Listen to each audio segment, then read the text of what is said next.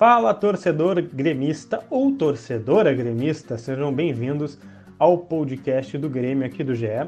Esta daqui é a edição de número 55 e hoje vamos falar do melhor time do Grêmio, a melhor atuação do Grêmio desde a volta do futebol, como joga o novo reforço Pinares, quando ele pode estrear e também já projetando a Copa do Brasil contra o Cuiabá. Tudo isso e muito mais a partir de agora.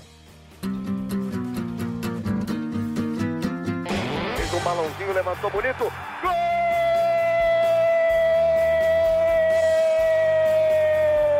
Uma grande jogada de Renato pela direita. Partiu Luan, dominou o lance, é bom, o lance é bom, o lance é bom, o lance é bom. Olha o gol, olha o gol, olha o gol. Golaço do Grêmio. Para Everton, chegou, fez a finta, outra boa jogada, cruzamento. Olha a chance, olha o gol, olha o gol, olha o gol, olha o gol, olha o gol. Gol do Grêmio!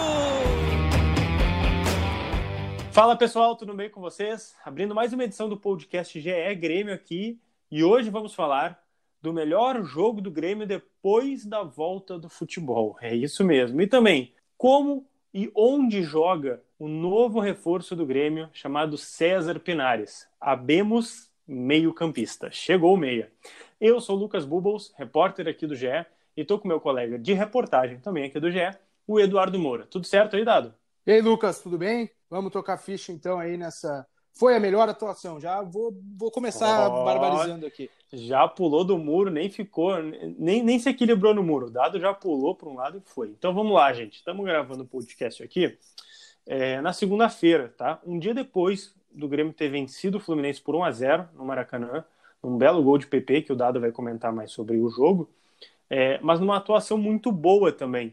É, eu vi o jogo, estava de folga, se não analisei tanto quanto Dado, é, mas eu vi tanto ah, assim de todos os lados muitos elogios e para mim também, eu já vou pular do muro aqui, para mim foi o melhor desempenho do time do Grêmio. Não, não vou citar titular ou reserva, do time que foi escalado, achei o melhor desempenho.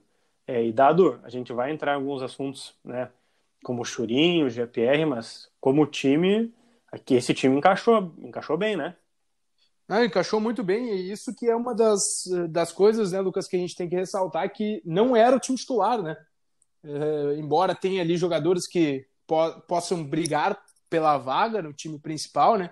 É, a gente pega ali de titular, titular mesmo, jogou o Matheus Henrique e o PP, né? A gente faz aquela ressalva sim. das laterais, que né, o Diogo Barbosa pode ser titular, o Orejuela também, mas como o Renato não firmou ninguém ainda, né, e nas Copas mesmo ele tem usado outros nomes, então a gente eh, faz a ressalva das laterais e tem ali Matheus Henrique e PP como os titulares que foram usados, né? E o PP por 45 minutos só, né, Lucas? Então, eh, digamos assim que foi uma atuação eh, que a estratégia deu muito certo e mais do que isso casou muito bem com o time que estava em campo, né? Às vezes o técnico tenta fazer uma coisa, mas o time em campo não tem aquela característica. Mas o Grêmio estava muito bem formado para atacar em velocidade, para aproveitar a mobilidade e a força do Turim. Tu vê que o Grêmio eh, cruzou muito menos bolas na área do Fluminense do que normalmente faz. Eu não estou com os números aqui, Lucas, até não estou uh, vim despreparado hoje né, do, do scout, mas uh, dá para pela percepção e vendo o jogo, o Grêmio um, cruzou menos né, bolas na área. E numa delas, uma cobrança de falta de Diogo Barbosa, o Turim, inclusive, acertou a trave. É, então, deu para ver que o Grêmio estava muito bem moldado, a dupla de volantes funcionou muito bem, Matheus Henrique e Darlan, né, os baixinhos. Marcando então foi... também, né? Marcando muito. Tocando bola. O Darlan, assim, pelo, pelo nosso scout ali da TV Globo, ele foi o que mais desarmou no jogo. Tá? Ele desarmou Caramba. sete vezes. E o Matheus Henrique teve três desarmes, né? desarmes certos, completos. Então, foi realmente um meio-campo mordedor mesmo com esses jogadores com a capacidade técnica lá em cima, né? O Matheus e o Darlan são, jogam com a bola, né, Lucas? Sim. E só para pegar foram 21 desarmes do Grêmio, a dupla fez 10. Então Nossa dá para ver que eles né, morderam mesmo no meio-campo, foram bem. Claro que tem tudo para analisar dentro da atuação do adversário, né, Lucas? O Fluminense vem uma, faz uma campanha muito boa, mas também não foi um adversário assim de criar muita não, chance. Não, né, não que, levou perigo, aquela né, coisa. Né, de volume. Ficou com a bola, mas ficou com a bola muito longe do gol do Grêmio, né? Eventualmente apareceu ali na intermediária, né? Teve aquela cabeçada que o Paulo Vitor fez uma grande defesa, mas no geral, assim, não foi um, um time muito criativo, né? O Fluminense. Então isso também ajudou e, claro, tem é, mas o, pon o ponto do Grêmio de, de né, conseguir amarrar o Fluminense. Mas por que que o Grêmio teve a sua melhor atuação é, depois da volta da, do futebol com a pandemia? É uma boa pergunta, Lucas. Eu, né? Tu já pulou é... do muro, agora eu quero que tu pule Sim. mais uma vez.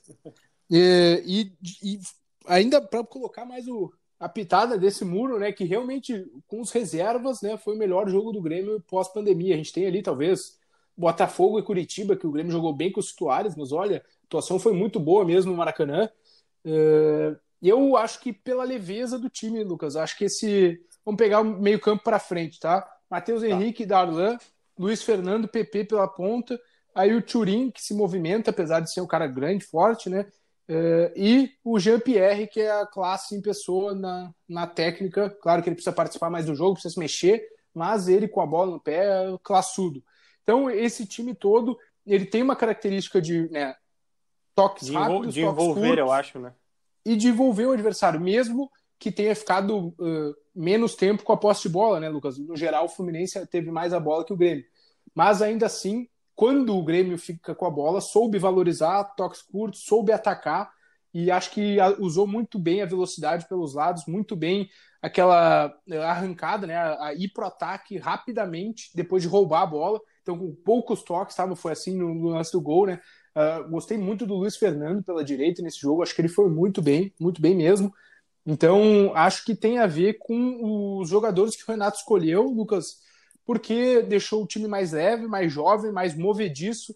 Veja que quatro jogadores das categorias de base ali, né? Na, na no setor criativo, digamos assim. Darlan, Matheus Henrique, PP e o GPR. Então, uh, teve, teve ainda o Rodrigues, que não é base, mas enfim, passou ali pela transição também no time. Mas eu acho que isso pesou. Era um time muito técnico e leve do meio para frente que, que soube aí explorar o que o Renato pediu de velocidade, especialmente pela direita. Acho que e... o Grêmio jogou mais pela direita com o Orejuela e o Fernando. É, e a gente vai avançar um pouquinho também para falar do Pinares e mais para o fim ainda da Copa do Brasil também, que já tem confronto contra o Cuiabá, mas uh, eu tinha tweetado, acho que no jogo contra o Juventude, que o Grêmio se classifica, que a gente sempre citou assim nesses últimos anos como o Grêmio é diferente com o Maicon. Mas para mim está surgindo o G, uh, como o Grêmio é diferente com o GPR. É. E para mim o jogo de ontem contra o Fluminense acho que ficou assim mais não sei, acho que ficou mais na cara ainda, mais uhum. evidenciado assim que como o G faz diferença enquanto ele está bem fisicamente, né? Porque acho que eu vi duas ou três vezes ele colocar a mão na virilha esquerda, que é onde ele teve um problema nos últimos meses, e outra ele alongando assim a, a perna, né, fazendo aquele movimento uhum. para baixo e tal. Tanto é que depois ele sai já bem, bem lentamente, parece bem esgotado. Mas quando ele tá com gás, digamos assim, é, é outro time, né, Dado? É outro time, realmente, como tu, tu bem coloca. A gente já comentou aqui no podcast mesmo, né, que não é só a ausência de um meia que, fa que fazia o Grêmio não ter boas atuações, né? Uh, também tem a qualidade do jogador, tu pode botar um meia ali e o meia não dar o que o time precisa. E também, claro, toda a mecânica coletiva que a gente já discutiu em outros momentos. Mas falando do GPR, realmente, ele tem uma capacidade técnica uh, que é diferente, né? Que é uh, acima do, do normal, né? A gente conhece toda a importância que ele tem, toda a, a qualidade mesmo, a, capacidade de encontrar passes diferentes. Acho que ele entrou querendo muito naquele jogo com o Juventude e no Maracanã ele fez um, um, bom jogo também. Acho às vezes que ele pega a bola, Lucas, toca e aí fica parado. Né? Eu acho que isso é uma das coisas que ele precisa ser estimulado, talvez até em treino, né? Tocar e correr, tocar, correr, tocar, correr, para o, o, time ir avançando, né? Porque ele acaba sendo, eh, digamos assim, o, o fiel do time. Ele é o meia, aí ele recua muitas vezes para perto ali do Darlan e do Matheus Henrique, citando esse jogo, e tem que ir avançando aos poucos. Uhum. Aí às vezes ele troca passe com eles e fica parado ali atrás, porque ele gosta né, daquele de enfiar e deixar alguém na cara do gol, mas às vezes ele precisa também aparecer naquele espaço que ficou vazio ali para né, a, a progressão do time continuar. Mas uh, isso são correções e certamente coisas que o Renato já pede para ele, porque o Renato cobra muito né, dele ficar próximo da área. Só que realmente o Grêmio ganha muito quando o Jean-Pierre está apto, né, Lucas? E Sim. ele jogou 79 minutos, 78 minutos. Era o... Ele não jogava tanto assim desde a final do Gauchão contra o Caxias, né, que foi lá no final de agosto. Foram então, 74 dias. Né, então, né, dois meses aí que ele tempo. não jogava tantos minutos, e isso é uma grande notícia para o Grêmio, o fato do GPR né, ter a, a, a boa Sim. capacidade física para responder, enfim. O Gia muito bem, Churin estreando como titular muito bem também, o time em si muito bem. E agora, Eduardo Moura, chega o meia, chega o, chegou o meio-campista. A gente fez um podcast faz, acho que duas semanas, talvez, por aí, um pouquinho menos, que o Gaston Ramírez viria, mas enfim, deu uhum. todo aquele embrólio, estagnou a negociação e agora chegou o meia. César Pinares, 29 anos, chileno, que estava na Universidade Católica, Eduardo. É, o que, que dá para esperar do Pinares? Onde que ele pode jogar? Vai sair como titular, já pegar, vestir a 10? Claro que aqui na, a 10 é do Robinho, mas né, vestir a, a, a, o formato de camisa 10, né?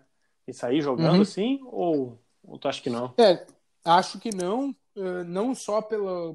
Assim, né? Vamos lá, duas coisas. A maneira como o Renato. Uh usa né, esse, os jogadores. Ele não vai sair jogando direto. É só ver aí o Turin, né? Foram dois jogos até ser titular e foi titular só quando o Renato preservou né, todo mundo. Então, usando o Turin como exemplo, o, o Pinhares não vai sair jogando, né? Além do mais, ele vai ir para a seleção chilena, então tem toda aquela volta que eh, até para questão de treino, né, Lucas? Às vezes o jogador vai para a seleção, mas não joga. Não sei se ele vai ser utilizado lá né, no, pelo Chile mas às vezes ele não joga e fica só treinando, então é preciso também um, um tempinho ali para ele entrar no ritmo do Grêmio aqui. Uh, mas eu acho também que ele não, não chega com a banca de pegar a vaga e sair jogando, entendeu? Ele vai precisar hum, entrar no sim. time e uh, ele, claro, é de seleção chilena, ele é um dos bons destaques da Católica, né? Que é campeã. Eh, tem chilena, uma grife, né, Dado? Né, tem, pra... ele, ele, ele, deu resultado lá no Chile, claro, mas uh, não vejo ele com aquela banca, por exemplo, do Gaston, entende? O Gaston, uh, olha, ele traria dificuldades, me parece, até para o Jean-Pierre na disputa, tá?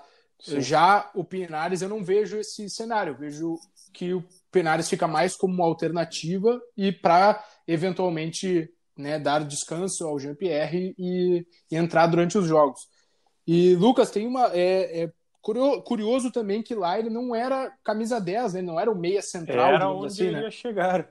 Onde eu iria chegar, porque uh, provavelmente tu, tu já tenha conversado com alguns amigos periodistas né, do Chile, mas falando com, uh, enfim, staff do Pinares, pessoal da Católica, direção da Católica, jornalistas do Chile, todos uh, digamos assim, não cravam né, que ele uhum. não é um camisa 10, mas diz que ele atua mais como um 8, né? Uhum. Um, um, para quem joga videogame, aquele meio central, aquele meio central, é, sabe? O interior, né?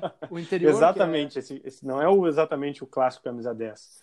É, claro é. que ele pode, acho que vai jogar na armação do Grêmio nesse 4-2-3-1, uhum. mas não vai ser um GPR, acho que ele vai ser um estilo mais uh, velocista vai fazer a bola. Mais dinâmico, né? É, é, isso, isso é, é, a palavra que eu estava procurando mais. Um time mais rápido, dinâmico e menos de bolas enfiadas, bolas longas.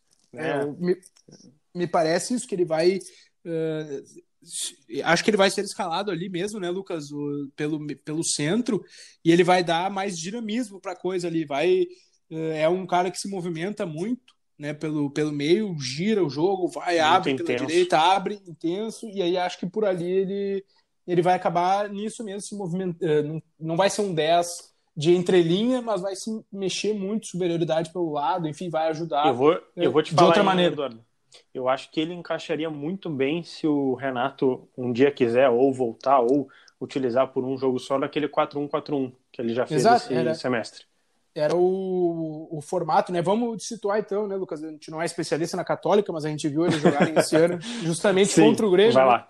Uh, e o, o, time, né, jogava tá só o meio para frente, que é o que interessa ali. Geralmente o Aue Fuenzalida e o Pinhares, né? Um trio no meio campo e um trio de atacantes, né?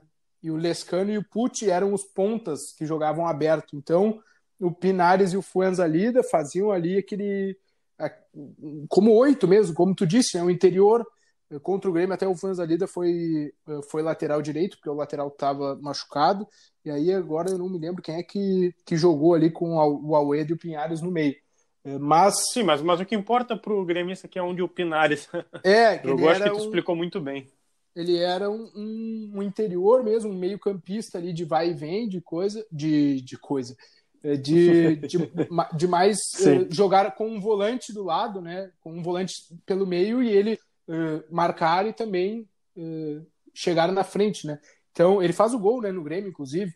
Então acho que é, é um pouco diferente se a gente comparar na própria busca pelo Ramires, né, Lucas? Que é um outro tipo Sim, de jogador. Sim, exatamente estava sendo mais quase um segundo atacante lá na, na Sampdoria, que joga aí sim, eu acho que é um futebol mais um pouco mais cadenciado. Não ele não se movimentar, mas aquele jogo de meia mais clássico, cadenciado, de finalização, de enfiar a bola, de encontrar a entrelinha.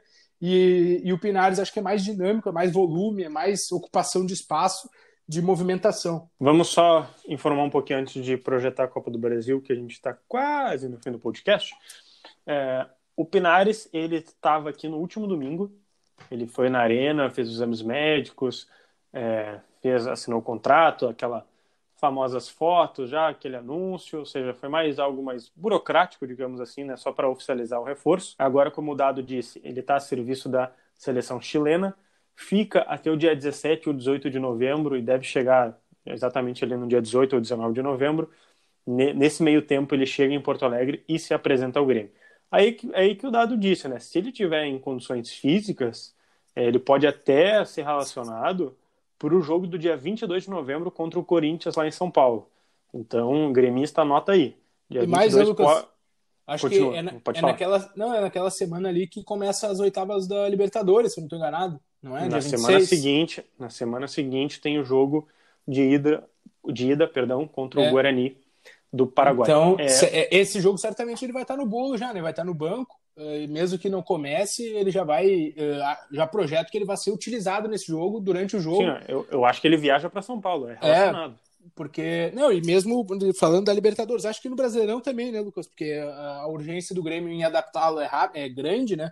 Mas acho que pensando ali na Libertadores, a competição que ele já tem o conhecimento da disputa desse ano, né? Eu acho que ele vai estar integrado certamente ao elenco contra o Guarani e, e, acho que já vai, já vai entrar durante o jogo, porque também tem a expectativa de, de vê-lo, afinal foi um investimento, né? Tu tem os valores aí é, que, eu, eu ia que o fechar, pagou. Eu ia fazer a roda e fechar sobre o Pinares. O Grêmio pagou é, cerca de, porque sempre tem aquela vírgulazinha, né, um pouquinho a mais, um pouquinho a menos, mas uma média de 1,5 milhão de dólares, né? 1 milhão e 500 mil dólares, o que dá mais ou menos aí uns 8 milhões de reais, 8,29 milhões de reais, tá? Por 80% do Pinário, os 20% ficam com a Católica. Agora a gente avança para um tema que eu acho que aí o, o, torcedor gremista pode talvez até ficar empolgado ou nem, ou nem tanto, que é a Copa do Brasil. Pega o Cuiabá nas quartas de final e do outro lado, né, do, do, seu, do outro lado não, no seu lado do chaveamento, tem um jogo das quartas de final ali, entre Flamengo e São Paulo, Flamengo aí demitindo o Dome, é. É, o São Paulo, que é uma irregularidade hum. constante, né, a gente nunca é incógnita, né? São... É. é. Então, assim, daqui a pouco é um caminho bom para o Grêmio, que digo de favoritismo, certo? Uhum. Tem um elenco melhor que o Cuiabá e tem numa, do outro lado dois times ali, um se matando, né? um matando o outro. Exatamente. Dá é, para é... chegar na final? Não, isso sem pula, dúvida. Pula do dá... muro, pula. Agora não, não, eu, eu, acho que dá sim, porque esse ano não tem nenhum clube dominante né, no cenário brasileiro. É, é até difícil ter um clube dominante, mas ano passado a gente viu o Flamengo do Jorge Jesus jogar e, claro, dava para ver assim que seria muito difícil ganhar daquele time. Mas, mas, mas, é um caminho aberto, acho, para o Grêmio. É, né? é, um caminho aberto, assim, justamente assim, isso, né? O, o, Flamengo não conseguiu repetir aquela dominância no cenário nacional. É, o São Paulo, apesar dos bons resultados, convive com críticas, convive com inconstância, né? Uma semana o Diniz tem que ser demitido, outra semana a torcida eh, valoriza, então é aquela coisa meio montanha-russa, tá uma, uma coisa muito inconstante mesmo, como tu disse, e acho que o caminho, sim, dá para dá chegar, o Grêmio encontrando seu melhor momento, né? Vamos ver, Lucas, que o Grêmio tem cinco vitórias seguidas, né, entre Brasileiro e Copa do Brasil, pode chegar à sexta vitória e o Renato no Grêmio, nas três passagens, nunca conseguiu seis vitórias consecutivas. Seria a primeira vez. E convenhamos que tem um cenário para que isso aconteça, né? Rapaz, né? seis é vitórias o... seguidas? Isso nunca aconteceu e, e, assim, o Cuiabá é um time interessante, está bem na Série B, mas não é necessariamente um, um adversário que possa impor tanto problema assim para o Grêmio, né? Claro que vai ser um inclusive, é, inclusive só te interrompendo, ele perdeu é, para os nossos conterrâneos aqui do Brasil de Pelotas, né? Pois é. é. Perdeu por 2 a 0 e eu trabalhei no sábado nesse jogo do Brasil de Pelotas e assim o Brasil já não faz um bom campeonato na Série B uhum. e conseguiu dominar o Cuiabá. O que, que me apresenta? Que o elenco do Cuiabá não sei se vai fazer tanta frente ao Grêmio é. assim. Claro que a gente está é. aqui, talvez. Uh, a gente não vê todos os jogos do Cuiabá, né? Pra, sim, pra ter a... Estamos fazendo uma projeção em cima uh, da diferença de séries, né? Da diferença de investimento, da diferença de qualidade. É, o Grêmio acabou de investir 20 milhões de reais né, no Churinho e no Pinares. O Cuiabá é, não tem essa exato. possibilidade, né? Não, e se tu botar mais os testes do. Fugiu o nome, do Diogo Barbosa. Isso, verdade. Tem mais então, investimento do Diogo Barbosa, meses... 30 milhões. É três meses assim de investimentos bem altos, né? Então, né, é, dá para não é um absurdo projetar uma vitória do Grêmio contra o Cuiabá lá, e aí seria a sexta vitória consecutiva, algo que o Renato nunca conseguiu, seja em 2010 e 11, seja em 2013 e agora nos últimos anos. Então, para fechar, Eduardo Moura, vamos apostar um time aqui, uma escalação para o torcedor gremista ou a torcedora gremista que está nos escutando. Como é que pode vamos ser lá, um então. time? Vanderlei, vamos tá? Lá. Vitor Ferraz, Jeromel, David Braz né, e o Diogo Barbosa ou Cortez? Ou, acho que vai o Cortez, tá? Tá. Uhum. Acho que vai o Cortez. Vamos apostar no Cortez. Aí no meio-campo, é, para mim, Lucas Silva e Matheus Henrique, mesmo que o Darlan tenha ido muito bem, né? Sim. Uhum. Uh, a gente tem, não tem o Luiz Fernando, o Alisson ainda fora, é, vai ser o Ferreira, me parece, ali, né? Ferreira, Isaac e PP e o Diego Souza na frente. Acho que esse, essa vai ser a escalação, talvez com uma vírgula ali no, no, lado direito. De repente o Everton pode fazer uma disputa ali com o Ferreira. O Everton já jogou mais tempo Ou até no um Maracanã. Tassiano, né? É, uma possibilidade também, o Tassiano. Mais remota, claro, né? Não estou dizendo aqui que é, tem grande chance, é, mas... Não tem sido titular ali, por ali, né, Lucas? Ele entra durante os jogos, às vezes, por ali. Mas é uma, uma boa lembrança também ter o Tassiano, que pode ser o meio ali pela direita. Pra... Mas, enfim, tem uma boa base, eu acho que já, digamos assim, não confirmada, né? Mas uma, ah, uma projeção, projeção é. uma projeção de uma base já firmada. É, Eduardo Moura, chegamos ao fim aqui, até passamos um pouquinho né, dos nossos 20 minutos, mas também teve e ainda tem muito assunto de Grêmio rolando a cada dia aí, a gente está sempre tendo uma novidade. Então, muito obrigado pela participação e até a próxima. Eu que agradeço, Lucas. Vamos para a próxima aí falamos até o fim da semana, tem mais. Bom, pessoal, é sempre bom lembrar que a gente está. Os nossos podcasts estão em ge.globo.br Grêmio. É, estão todos os nossos podcasts lá. E as notícias, como essa do Pinares, como a projeção do time que vai enfrentar o Cuiabá, estão em ge.globo.br. Lá estão todas as notícias sempre bem atualizadas, tá? É, estamos também nos outros aplicativos, é só procurar a gente lá por GE Grêmio seja no Spotify, no Google Podcasts, no Apple Podcasts ou também nos demais aplicativos. Até a próxima!